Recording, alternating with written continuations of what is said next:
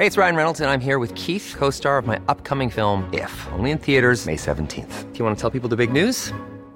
All right, I'll do it. Sign up now and you'll get unlimited for $15 a month in six months of Paramount Plus Essential Plan on us. Mintmobile.com slash switch. Upfront payment of $45 equivalent to $15 per month. Unlimited over 40 gigabytes per month. Face lower speeds. Videos at 480p. Active Mint customers by 531.24 get six months of Paramount Plus Essential Plan. Auto renews after six months. Offer ends May 31st, 2024. Separate Paramount Plus registration required. Terms and conditions apply if rated PG. Esta es una presentación de Heraldo Media Group.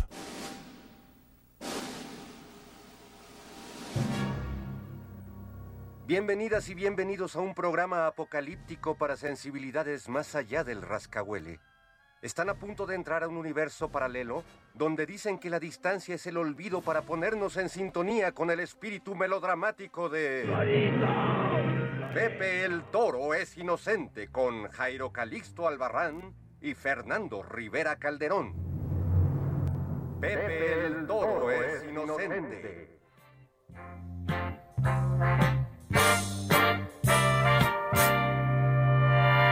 Yo soy de esos amantes a la antigua que suelen todavía mandar flores, de aquellos que en el pecho aún abrigan recuerdos de románticos amores.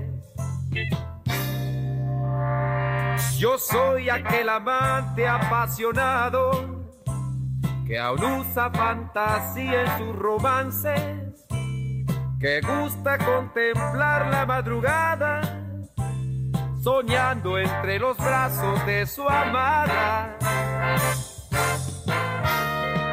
Yo simplemente soy de esa clase que ya no es muy común en nuestros días. Las cartas de amor, el beso en la mano y muchas manchas de carmín entre las sombras del jardín. Hoy vestido igual que Damas y caballeros, niños y niñas, señoras y señores, eh, bienvenidos a una emisión más de Pepe el Toro. Es inocente. Yo soy Fernando Rivera Calderón y saludo con mucho gusto a mi querido Jairo Calixto Albarrán, el amo de las redes sociales.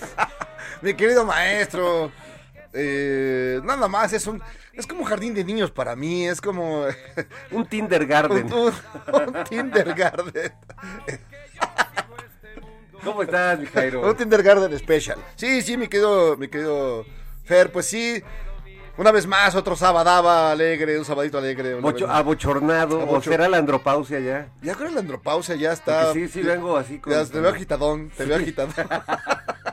sí, lo estoy. Es que llevas una vida, pues una vida Solo para profesionales, solo para gente muy avesada, muy. No, se, la, lucha. no, no se, la deseo a nadie. No, bueno. Hay, hay, hay, momentos de felicidad. No, pues siempre, siempre, siempre queda un espacio. Un bre el breve espacio. El breve espacio en el que podemos este, ser felices, escuchar esta canción que, bueno, hoy estamos lamentando la, la partida del compositor y, y e intérprete Sergio Esquivel pero esta canción no es de él, es de Roberto Carlos, sí. pero es parte de un disco increíble que se llama Las canciones que me hubiera gustado escribir. Y bueno, esta es, es un rolón.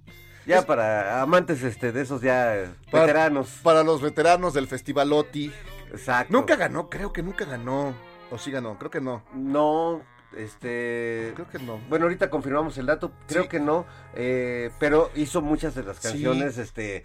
Ya ves que en el OTI el que ganaba siempre pasaba a la, a, y, a la grisura y, y, el segundo lugar se volvía la estrella. Sí, nunca, nunca nadie te acordabas del primer lugar porque las mejores canciones nunca ganaban realmente.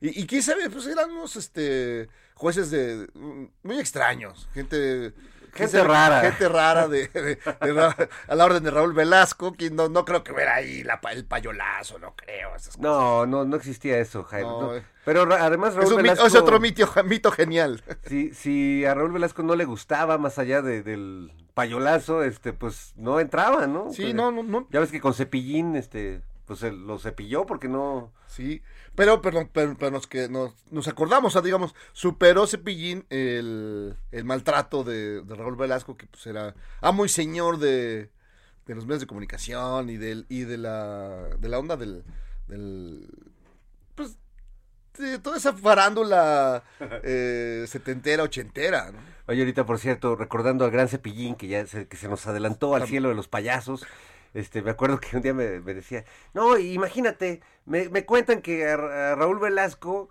este, le hicieron un trasplante de hígado, pero eso está muy mal. Digo, pero ¿por qué ese pillín? Porque es un pleonasmo. un hígado no puede recibir un hígado. un hígadazo de esas dimensiones, ¿no? Ah, así recordamos. eh, al gran cepillín. al gran cepillín. Oye, pero Sergio Esquivel, además, eh, era interesante, eh, amigo millennial, que no tienes la menor idea quién es el, el buen muchacho.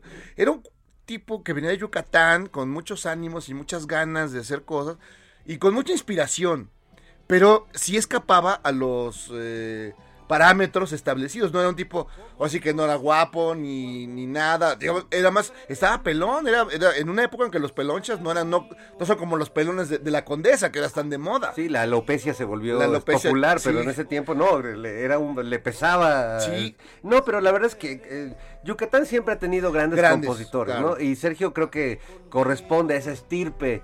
Este, esa estirpe divina, hablando de Yucatán, ¿verdad? Este, de, de grandes compositores. Y él, pues, un manejo del bolero también muy contemporáneo, ¿no? Porque sí, sí era un tipo que, que, que modernizó un poco el género. Sí, porque era, digamos, era, era ya salir de los tríos, de, de un poco del, del mismo manejo verbal, ¿no? La misma retórica, el Sí, sí, mismo sí. onda poética, digamos, cursilería dirían algunos. Y encontró otro espacio, padre, para, para, para hablar del amor, para hablar de las relaciones, para hablar de, de las personas, de la vida cotidiana, ¿no? Combinando eh, la poesía, así, eh, el azote romántico, pero con otro estilacho, más moderno. Sí, sí, sí. Digo, que, este, el amor no envejece. Uno es el que se, se va pudriendo. El amor es un perro infernal, lo dice Bukowski, no, no nos hagamos tontos. Así es, mi Jairo. Pero es lástima que sí, eh, eh, pues se adelantó también, pero sí dejó una impronta, ¿no? Sí dejó una serie de canciones que vale la pena eh, echarles un, un, un oído. ojo al, al playlist de Sergio Esquivel. Y este, porque tiene grandes, grandes composiciones, algunas que eh, tuvieron otros intérpretes este, muy populares.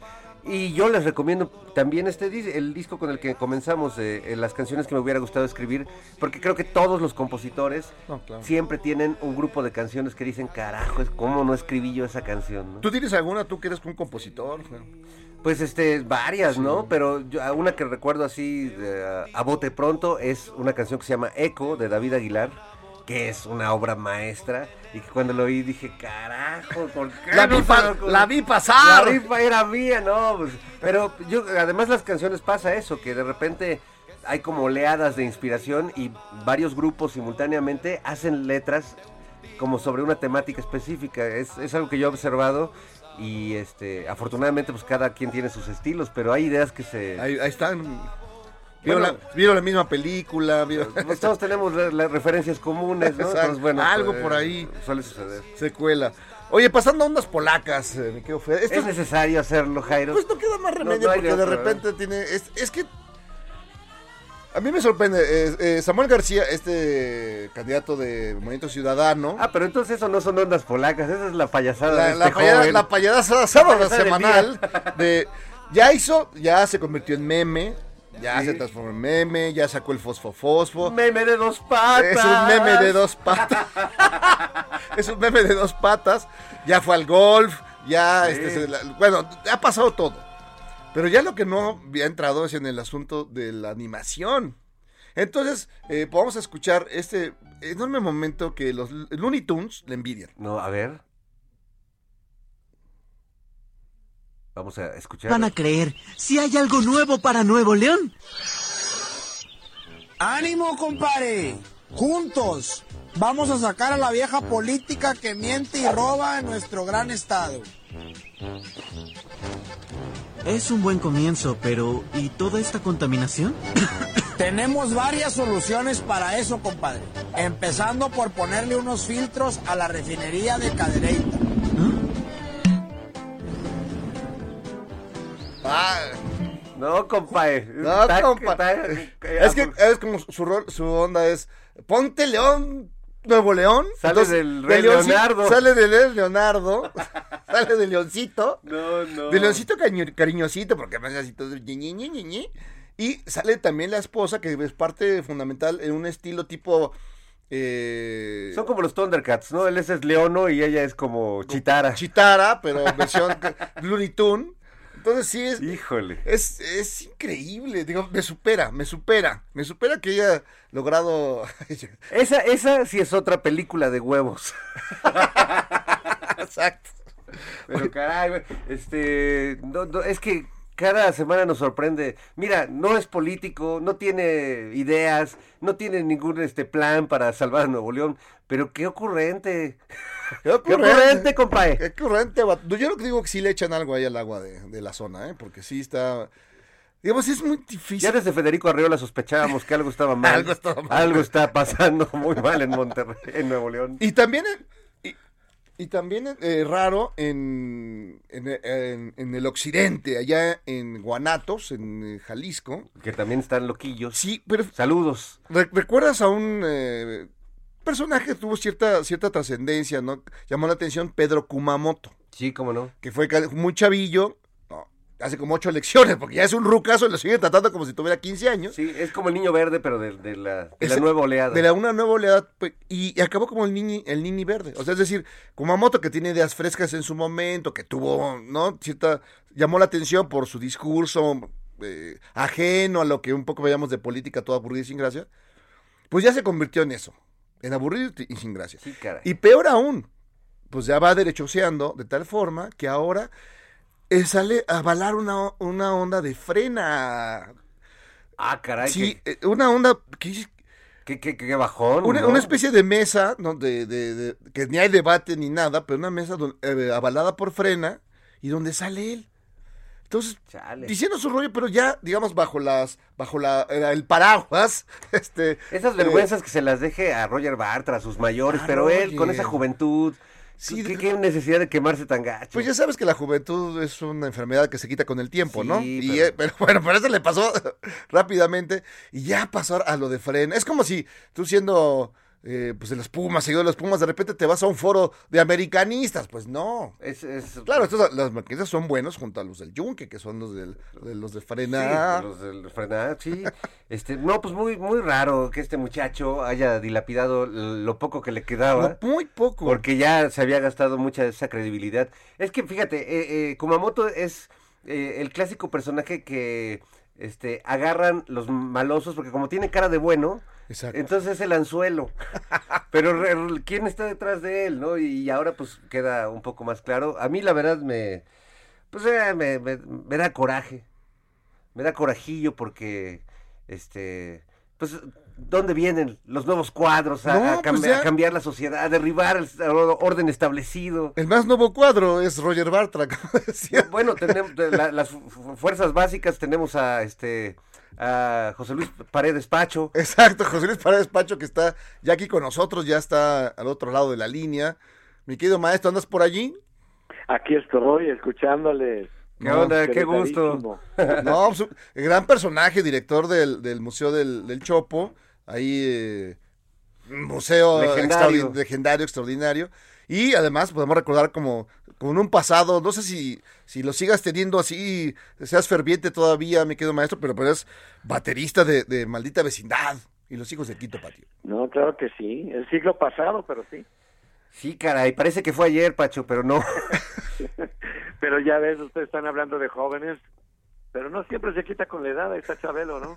Ahí está Chabelo que nos demuestra que se puede llevar el niño que uno lleva dentro. Eh, él y la reina Y Isabel, él y la reina Isabel van ganando el- la onda. Y Kid Richards, ¿eh? Kid Richards.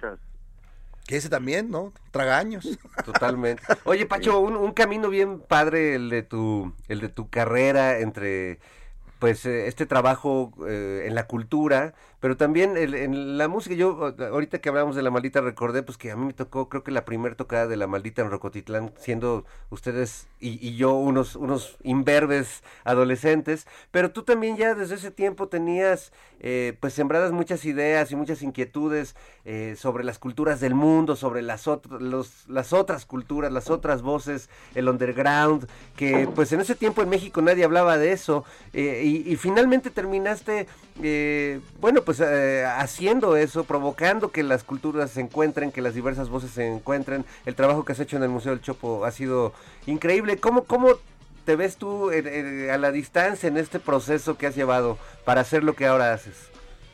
Pues me gusta mucho cómo lo pones, porque mira, yo creo que maldita necesidad en, en 85 que sale, que surge, habría que recordar porque los jóvenes pues no, no, no, no se lo podrían imaginar fácilmente. Eh, era otro país, era otra la situación del rock y pues uno formaba un grupo de rock no para hacerse famoso, sino porque quería tocar.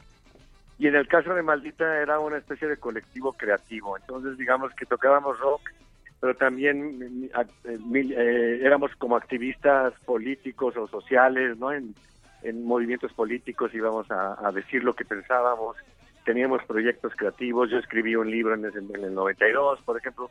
Entonces, digamos que no había una separación entre lo que era la música o el rock y, lo que ustedes están llamando cultura, ¿no? Entonces, incluso en el Museo del Chopo había conciertos del rock, desde entonces, en una época en que estaban prohibidos en muchos otros lugares. Entonces, yo, la verdad, ahora, este, cuando me preguntan así como con gran curiosidad por qué hice un cambio, siento que no hice ningún cambio. Sigo en lo mismo, digamos, ¿no?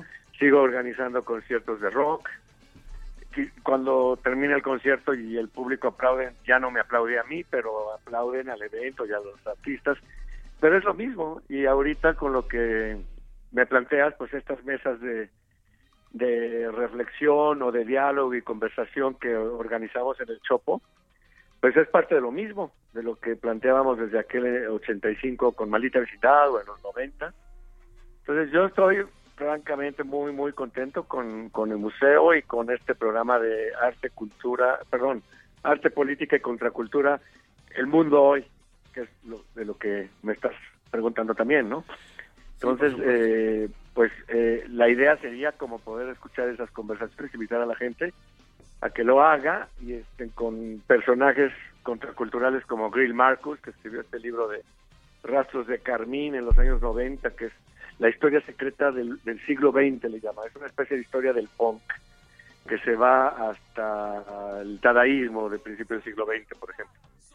Conversando con Mark Berry, que escribe este otro libro de velocidad de escape sobre cultura extrema y, y contracultura cibernética. Padrísimo ese libro. Este, sí, y ellos dos dialogan, eh, por ejemplo, o también eh, ya, ya se salió al aire eh, una conversación de Paul Preciado con María Galindo, Paul Preciado es este filósofo trans español de la teoría queer que dialoga con esta feminista boliviana María Galindo, eh, medio punky. Eh, entonces también es una charla mucho, muy interesante. Pues la idea era esa, después de un año de encierro, armar una especie de corte de caja a ver qué ha pasado en el mundo, invitando gente de todo el mundo y este y creemos que el mundo pues ya no va a ser el mismo. Entonces, ¿qué ha pasado con el planeta? En cuanto a los problemas como el racismo, el ascenso de la extrema derecha. Ustedes hablaban ahorita de Frena, por ejemplo. Sí, pues sí. Este, pero también de los activismos nuevos, de los feminismos, de la contracultura, o sea, de todos esos movimientos eh, actuales que siguen resistiendo y queriendo hallar alternativas a un planeta que pues ya demostró que está en crisis, también el cambio climático, etcétera. Entonces, todos estos son temas que estamos tratando en estas conversaciones o que están tratando pensadores y activistas de, todo el mundo, ¿no? Eh, Pacho, desde tu perspectiva, es decir, con toda esa historia eh, que, has, eh, que has venido, pues has venido experimentando, viviendo, todo lo que has hecho, que son un montón de cosas. Ahora, ¿a qué se le puede llamar contracultura? ¿Es la misma el concepto de contracultura, el de los 80, el de los 90, no muy cercano a el de los 2000 y el, el de ahorita? ¿Es la misma, digamos, el concepto sigue siendo el mismo, los mismos, los, son los mismos temas o ya estamos en otro, en otro nivel? Todavía podemos decir que Carlos Martínez Rentería es el, estandarte de la contracultura. saludos a, Carlos. son, los, son los fanzines, son los fanzines uh, siguiendo, siguen siendo contracultura. ¿Qué, es contracultura hoy, Pacho? Bueno, antes que nada un saludo a Carlitos. Ah, Carlitos, sin duda, sin duda. Sí, Mira, yo creo que el, término de contracultura ha sido polémico desde que se creó. O sea, siempre eh, la gente ha entendido cosas diferentes. Este, y, es difícil, eh, por lo tanto, definirlo, pero eh, ¿cuándo se crea? Bueno, en, el 68, que este Rosak lo pone eh, escribe un libro que se llama El nacimiento de una contracultura, pero pero lo deja bastante vago y, y en ese entonces se refería sobre todo pues a los hippies, digamos, ¿no? O incluso también a los poetas beats de la generación anterior. Este, y eran todas estas disidencias eh, de, formas de vida que, que más que un movimiento político que buscaba tomar el poder este, tomando el Estado o gobernando, pues ellos decían, no, pues yo no me voy a esperar, yo ahorita tomo mi espacio y vivo como se me dé la gana, ¿no? Este, podría ser el ejemplo de los hippies que formaban sus comunas, etcétera, pero dentro de toda esa serie de contraculturas de los años 60, porque no era una sola, eh, había contradicciones, tensiones, discrepancias.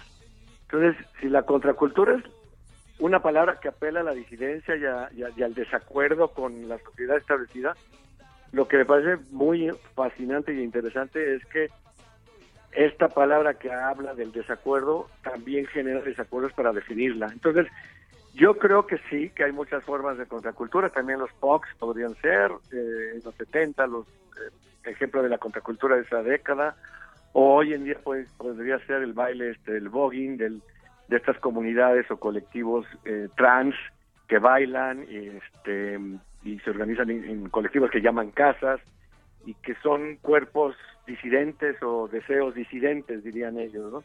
Entonces yo creo que es esa forma de decir vamos a hacer de la vida una fiesta, una estética y apropiarnos de nuestro cuerpo y vivir, vivir como queremos, aunque no sea la forma aceptada. Eso es la forma en que yo lo definiría, ¿no? Pero, pero cada quien lo... de- José Agustín en su libro de Contracul- la contracultura en México lo define de otra manera. En fin, eh, eh, pero el hecho es que existen estas, estas Contraculturas, gentes sí, sí. vivir de otra manera, ¿no? Y que, que siempre se agradecen porque desde ahí se detonan las grandes transformaciones, o no tan grandes, pero finalmente desde ahí se transforma la sociedad, ¿no? Yo creo que sí, digamos que la, la, la, la- la- la- la gente que milita políticamente en partidos o en organizaciones quiere hacer la revolución, pero siempre piensa a partir de tomar el, el Estado. Y las contraculturas, creo yo, y lo decía Hakim Bey, que es, es también como pensador eh, de la contracultura cibernética de los 90, eh, eh, decía es que las revueltas o las contraculturas cambian la, la subjetividad y la percepción de la realidad sin necesidad de, de tomar el Estado y, y en ese sentido sus cambios son de más largo aliento, porque muchas veces las revoluciones cuando toman el poder del Estado se petrifican y se convierten en todo aquello que no que- contra lo cual peleaban.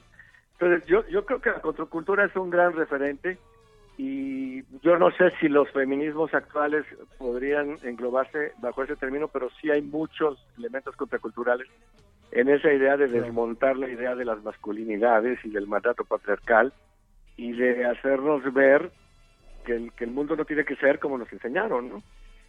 Entonces, por eso es que este ciclo de conversaciones, que además lo importante es que son conversaciones para nosotros, no son conferencias, sino charlas, que es lo que hacemos todos en la vida diaria, ¿no? Este, es casi una metodología que todos hacemos en la cantina o en las sobremesas, que es conversar, que implica escuchar al otro, disentir, pero también concordar. Y eso es importante porque hoy en día parece que el mundo se divide en dos bandos y siempre uno de ellos quiere tener la razón y, no, y negar al otro. En cambio, esta idea de que hay muchas posturas y muchos mundos distintos es lo que quisimos rescatar en estas mesas de reflexión, que si ven en, la página del Chopo, ahí viene el programa con gente como Rita Segato, que es una feminista de colonial eh, argentina, o Walter Miñolo, que es este el argentino, Paul Preciado, Gabriel Marcos, que ya dije, en fin, está Hernando Chindoy, que es un líder in- inga del Putumayo colombiano, que ha resistido a la guerrilla y al narcotráfico y al Estado colombiano eh, de todas la- la- las presiones y este no está Francia Márquez que es esta activista medioambiental eh, afrodescendiente que también ha defendido su comunidad afrodescendiente en Colombia está Jos Piña Narváez que es una afrodescendiente venezolana migrante en Madrid trans, líder y del movimiento trans ahí y, y- y- y artista que también tiene posturas mucho muy interesantes. Entonces digamos que yo invitaría a, la- a todos que vean el cartel y, y se metan ahí a la página del Chopo para, o al Facebook del Chopo o al canal de YouTube del Chopo para escuchar estas charlas, estas conversaciones. Museo del Chopo, pues ahí está la invitación, está increíble, Está muy bueno. Hay que, hay que entrarle. Este, nos aguantes el corte y platicamos este un poquitito más, ¿tienes chance? Yo encantado, claro que sí. Ah, Me- bueno, pues encanta vamos a un corte. Sí, yo quería saber si el reggaetón es o no contracultura. Ahorita lo sabremos aquí en Pepe el Toro es inocente.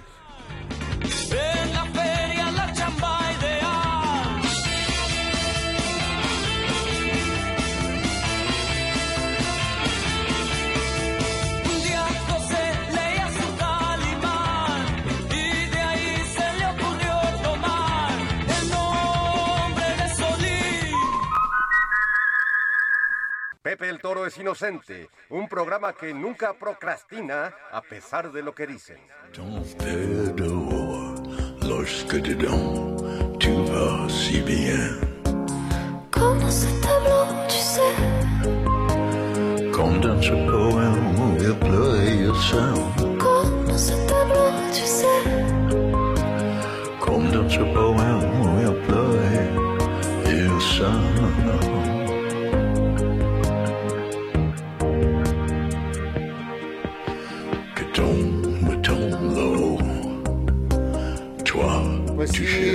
amigos de Pepe el Toro es Inocente, si ustedes hacen algo malo como hacer spots de tipo Samuel García, se les va a aparecer Iggy Pop con esta voz y se les va, les va a llenar los oídos de, Pensé que de ruidos era, raros. era Charles Aznavour resucitado. No, no, es el, es el gran Iggy Pop. Yo creo que es uno de los grandes símbolos de la contracultura en muchos sentidos. Sí. Y ahora su onda contracultural es cantar canciones en francés. Tiene No, un pues disco está. de, de- de- de clásicos de la, de, del- De la canción de francesa. la chanson francés y La vida en rosa. La vida en rosa, según el maestro hip hop, está, bra- está brava. Y esta, y esta canción, pues ahí tienes una, esa voz Cavernosa. ca- caver- cavernosa. poco. Cavernario Galindo. El cavernario Galindo y está, está- lo ha poseído. Y bueno, pues estamos con eh, Pacho Paredes para hablar de, de contracultura. Y sí, es mi querido Pacho, si la gente se pregunta, ¿el reggaetón es contracultural o no lo es? Pues, pues la respuesta sería tanto como el, el rock, o sea, el rock tiene momentos contraculturales, pero no es que el rock sea contracultural o Iggy Pop sea contracultural, tiene momentos, este, y eso es para mí un poco el problema, como que pareciera que si hablar de contracultura es un estado en el que eres eh, y, y, si te sales de ahí lo traicionas. Y, yo, y, más bien es un, es un término para referirse a formas de disidencia, algunas más fuertes o más extremas que otras, pero el reggaetón yo creo que sí, nos, nos ha movido mucho el- los esquemas, incluso en términos musicales, eh, y, y, por ejemplo su rítmica, etcétera, y en su uso del cuerpo.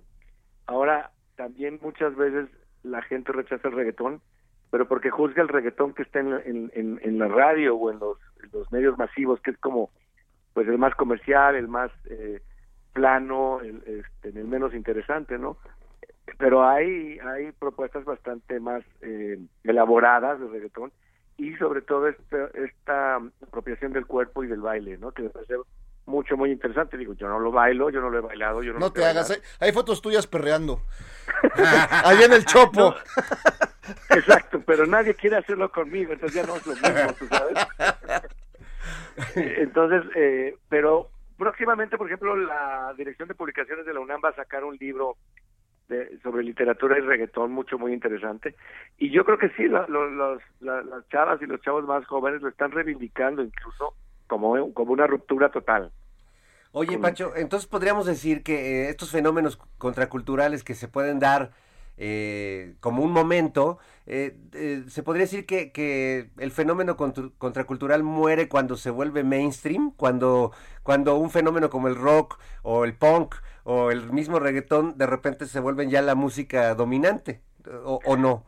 Mira, yo creo que sí, porque, pero no en términos morales, sino en términos de que si la contracultura la defines como una disidencia o rebeldía a lo establecido, pues en el momento que entra al mainstream o al, al- al relato hegemónico de una sociedad, Claro. pues ya es ya es otra cosa.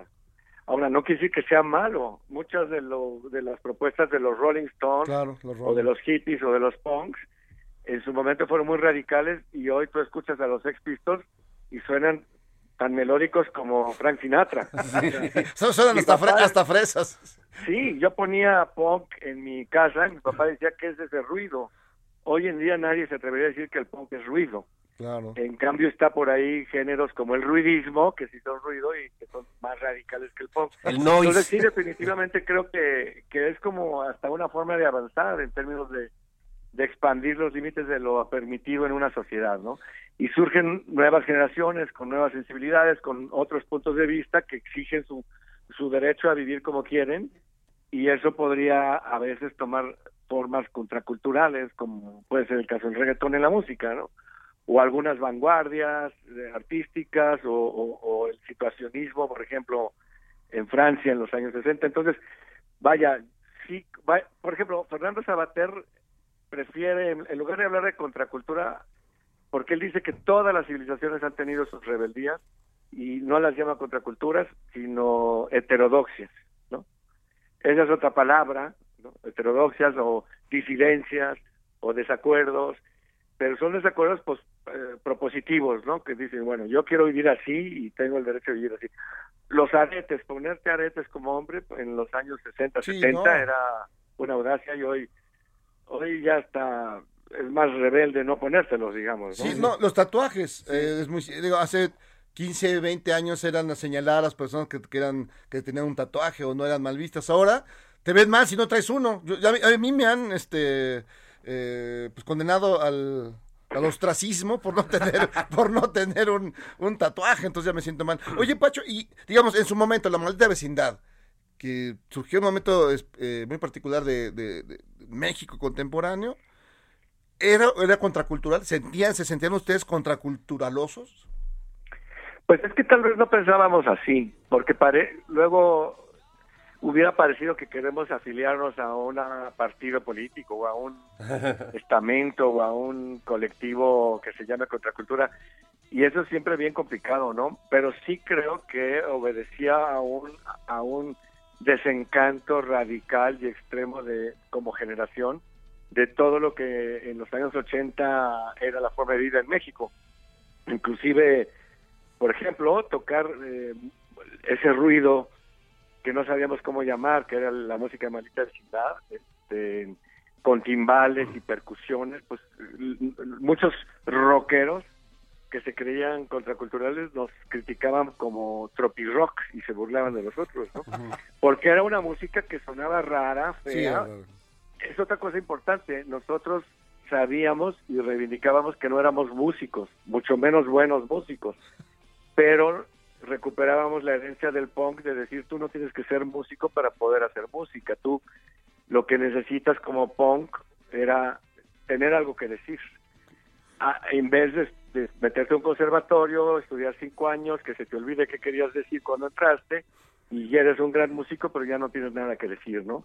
Entonces, con un acorde o con dos acordes, los punks o maldita vecindad, pues decíamos muchas muchas cosas.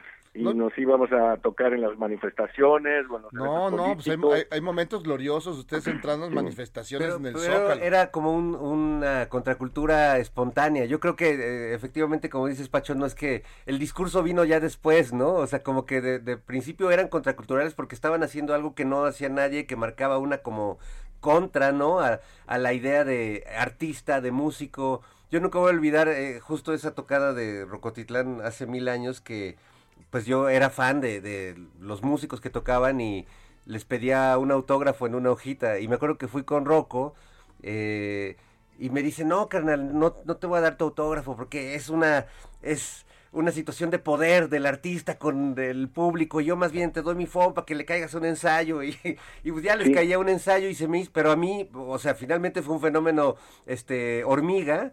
Pero para mí me marcó, órale, o sea, se puede ser artista de otra manera, se puede eh, Claro. eh, ser músico de otra forma. Y, y, y bueno, finalmente yo dejé de pedir autógrafos porque porque entiendes que, que, que lo que quieres de un artista es va más allá de tener una firma, Claro. ¿no? No, yo sí pedía Sí, autógrafos totalmente. y sigo pidiendo autógrafos, pero para venderlos luego en eBay. Claro, bueno, Eso es otra cosa. tú sí le sabes. Es otra onda, ¿no? claro. Fíjate, yo nunca he pedido autógrafos, pero creo que ahora que te escucho me arrepiento. Los hubiera podido vender. Sí. Con tanta gente que. No, hombre, perdóname. Yo tengo uno tuyo, amigo. estoy, estoy esperando el momento correcto. Un autógrafo muy Muy comprometedor. comprometedor, por cierto. Oye, esta historia, mi querido Pacho, esta- bueno, pasó un momento difícil, la muerte de Sax. ¿Qué, qué nos decir al respecto esa- de ese personaje? Como que todo el mundo habló, pero a la vez no, los conocían, no lo conocían, ¿no? ¿Cómo? Sí, digamos, como, como que todo el mundo de- habló de este de, de Sax, y, pero no, como no profundidad.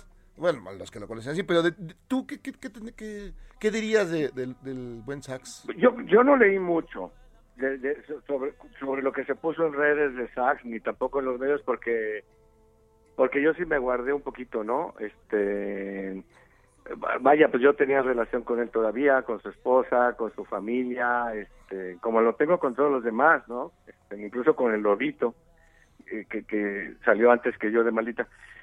Y no, no leí mucho de lo que se dijo. Pues nada, pues es, es, pues muy triste porque pues luchó mucho eh, por, por, cuestiones de salud eh, y a todas las vencía, ¿no? De pronto lo veías en su casa postrado y, y, a, y a los cuatro días hablabas por teléfono y ya te contesta, podía contestar el teléfono.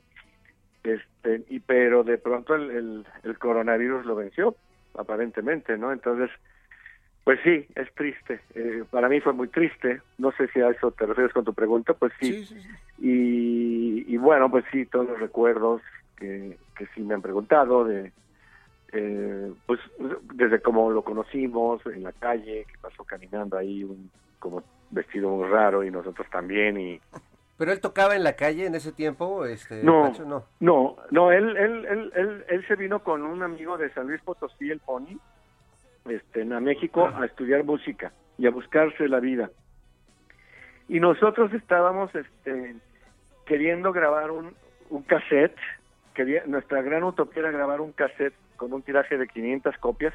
Órale. Desde luego en ese entonces, el 85, 86 ya era, este, pues no para vender, casi casi para regalar a los cuates.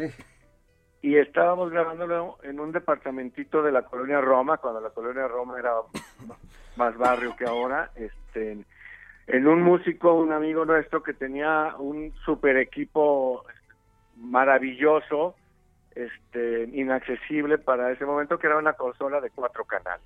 O sea, algo ridículo para los estándares de hoy. Y entonces este, estábamos esperando que nos abriera la puerta eh, para hacer esa grabación ese día.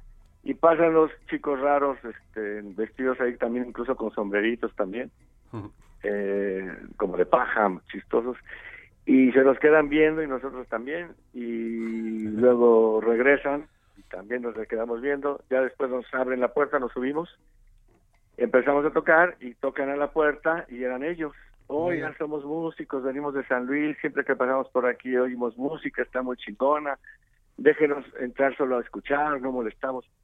Y entonces, ¿qué ustedes tocan? Sí, sí, sí, ¿qué tal? Saxofón. Y entonces, pues dijimos, wow, pues a ver, tócate algo. Y, de- y así, y, o sea, en ese preciso instante tocó algo y lo invitamos a grabar. Este, porque todo era así, no, no era, no, no, no, no había ni siquiera posibilidad de pensarte, ya no digamos famoso, sino como profesional. Entonces era como salir a jugar una cascarita de fútbol al terreno baldío, esa era la música para nosotros. Entonces, este, ya se quedó. Él, el Pony ya mejor agarró otra línea eh, musical y el sax se quedó con nosotros. Y, y bueno, desde ahí hasta cómo empezó a tocar con dos saxofones. Un día yo en mi casa le digo, güey, no mames, escúchate a, a Russian Roland Kirk, que, que, que era este negro ciego de jazz, jazzista, que tocaba hasta tres instrumentos al mismo tiempo.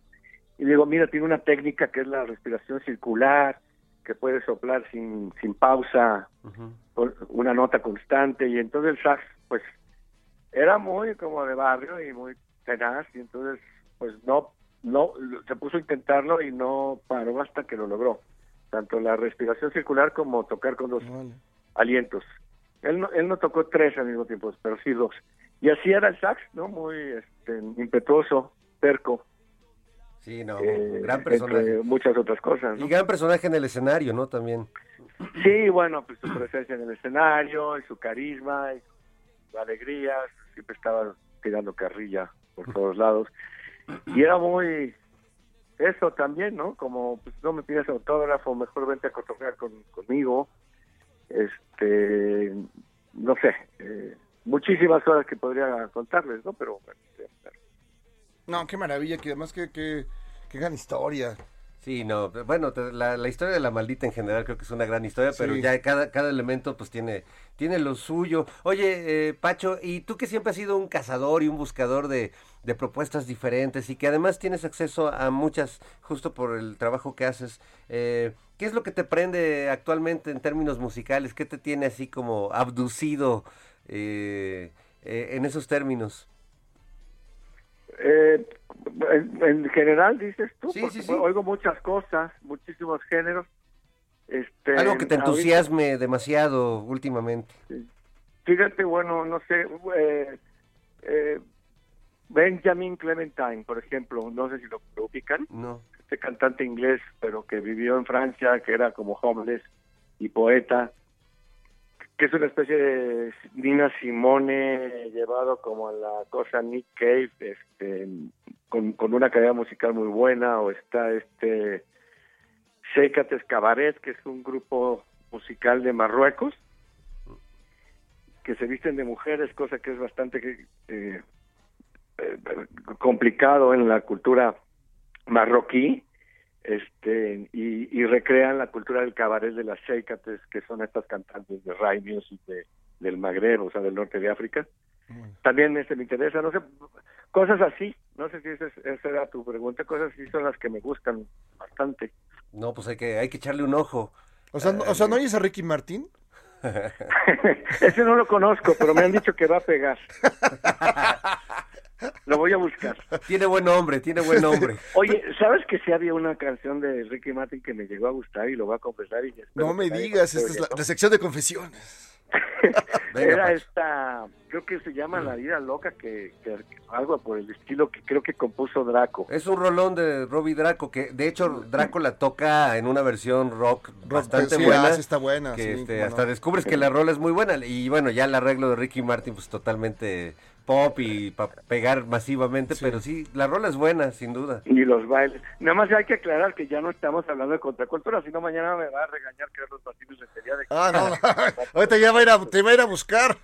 Así, escándalo en el Museo del Chopo. Exacto. Eso no es contra Ricky Martin, no es contra Ricky cultura. Martin, no, bueno.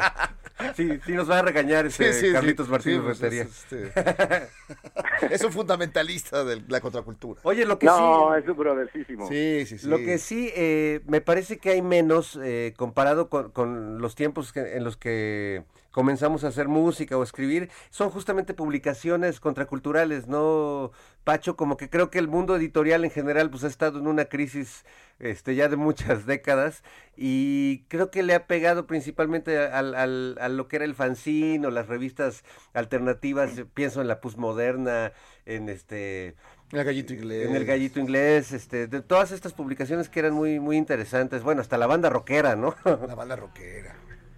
Sí, yo creo que, que, los fanzines siguen, eh, tanto impresos y digitales. Nosotros, por ejemplo, en el Museo del Chopo creamos una fanzinoteca porque creemos que, bueno, el fanzine llega a México en los 80, principios de los 80, o, bueno, incluso el 79 hay quien dice que, que hay fanzines.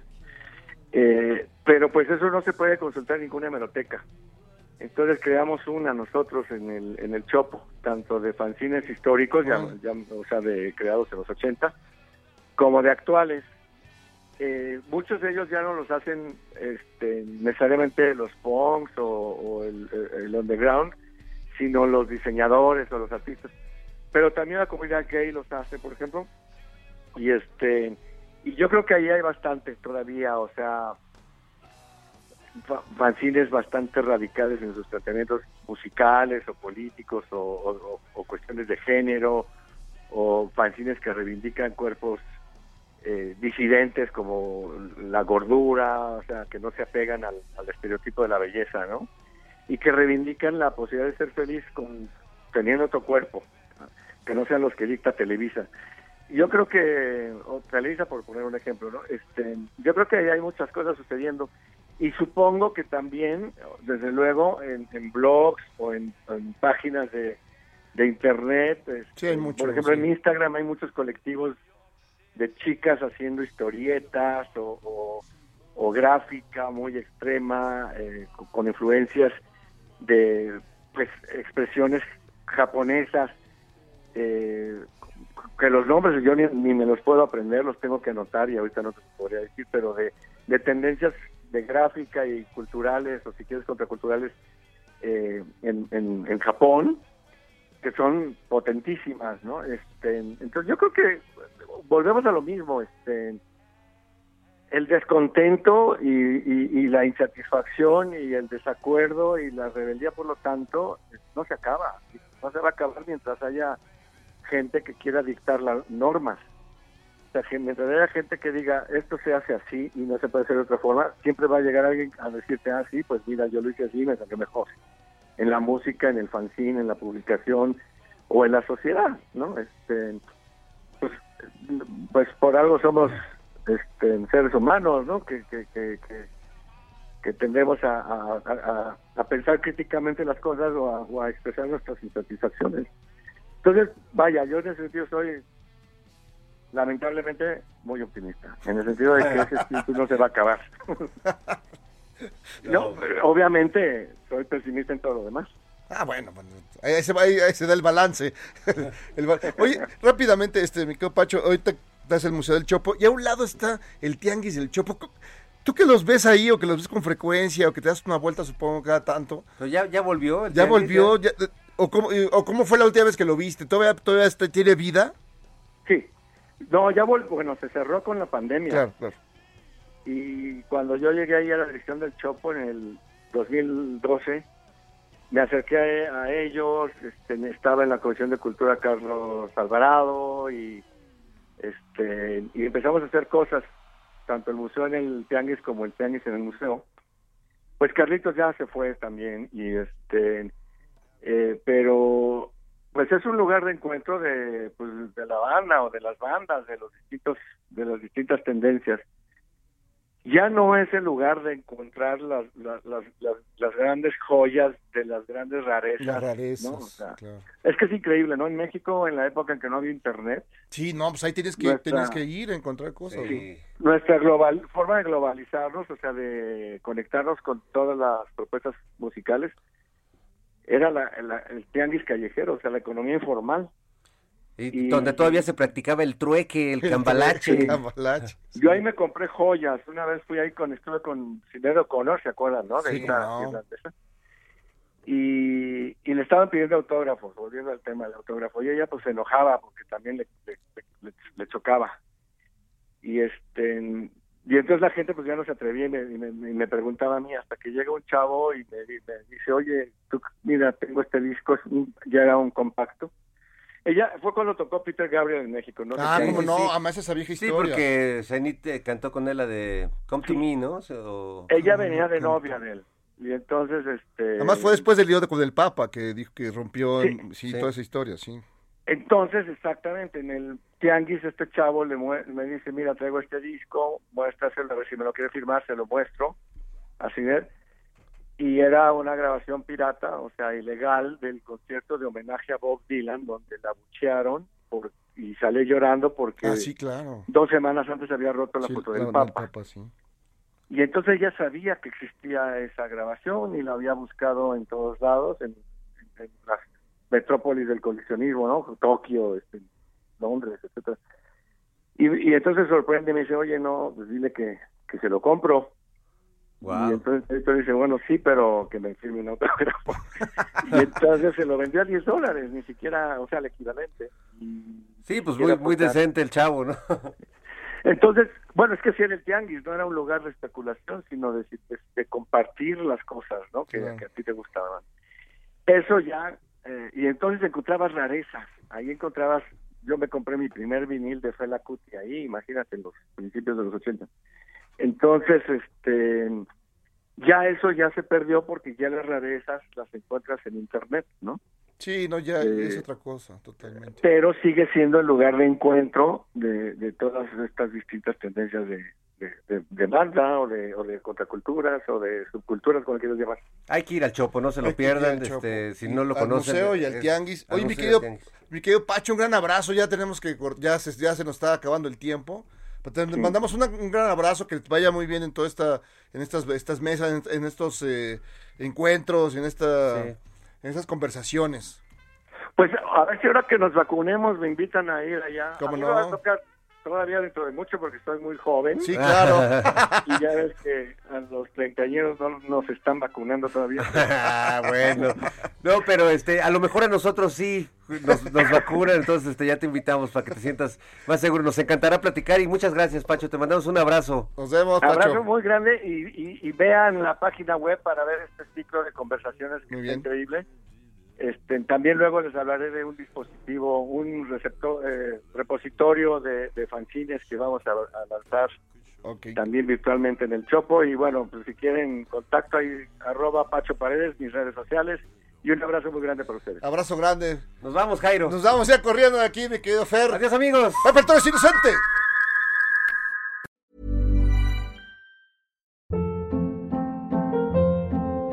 Hold up. What was that? Boring. No flavor. That was as bad as those leftovers you ate all week. Kiki Palmer here, and it's time to say hello to something fresh and guilt-free. Hello Fresh. Jazz up dinner with pecan-crusted chicken or garlic butter shrimp scampi. Now that's music to my mouth. Hello Fresh. Let's get this dinner party started. Discover all the delicious possibilities at hellofresh.com.